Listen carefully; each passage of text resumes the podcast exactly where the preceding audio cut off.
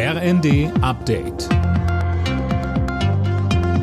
Stündlich neu. Auf den Punkt informiert. Ich bin Daniel Stuckenberg. Guten Tag. Angesichts einer möglichen Energieknappheit in Deutschland haben sich Bayerns Ministerpräsident Söder und CDU-Chef Merz erneut für längere AKW-Laufzeiten ausgesprochen. Nach einem gemeinsamen Besuch im Kraftwerk ISA 2 in Bayern sagte Merz, das Ganze sei technisch, personell und rechtlich machbar. Schon fast 200 Menschen sind dieses Jahr in deutschen Gewässern ertrunken, so die Zwischenbilanz der deutschen Lebensrettungsgesellschaft. Die meisten Badeunfälle passierten demnach an unbewachten Badestellen in Seen und Flüssen.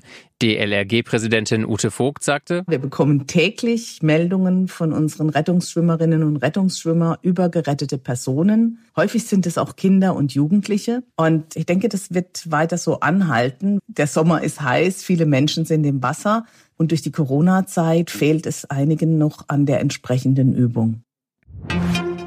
Der Brand im Berliner Grunewald breitet sich weiter unkontrolliert aus. Die gute Nachricht ist, die Feuerwehr hat mittlerweile mit den Löscharbeiten begonnen. Tom Husse mit den Einzelheiten. An zwei Stellen kommen Wasserwerfer zum Einsatz. Außerdem sind Hubschrauber und Drohnen mit Kameras im Gebiet unterwegs, die einen besseren Überblick liefern sollen. Laut Feuerwehr gestalten sich die Löscharbeiten schwierig, denn der Brand ist durch Explosionen auf einem Sprengplatz der Polizei ausgelöst worden und dort lagert immer noch jede Menge Munition. Wegen des Feuers stehen Busse und Bahnen in der Nähe des Einsatzgebietes still. In Deutschland werden Podcasts immer beliebter. Das zeigt eine Umfrage des Digitalverbands Bitkom. Demnach gaben 43 Prozent der Befragten an, dass sie gerne Podcasts hören, fünf Prozent mehr als im vergangenen Jahr. Besonders beliebt ist das Medium bei jüngeren Leuten. Alle Nachrichten auf rnd.de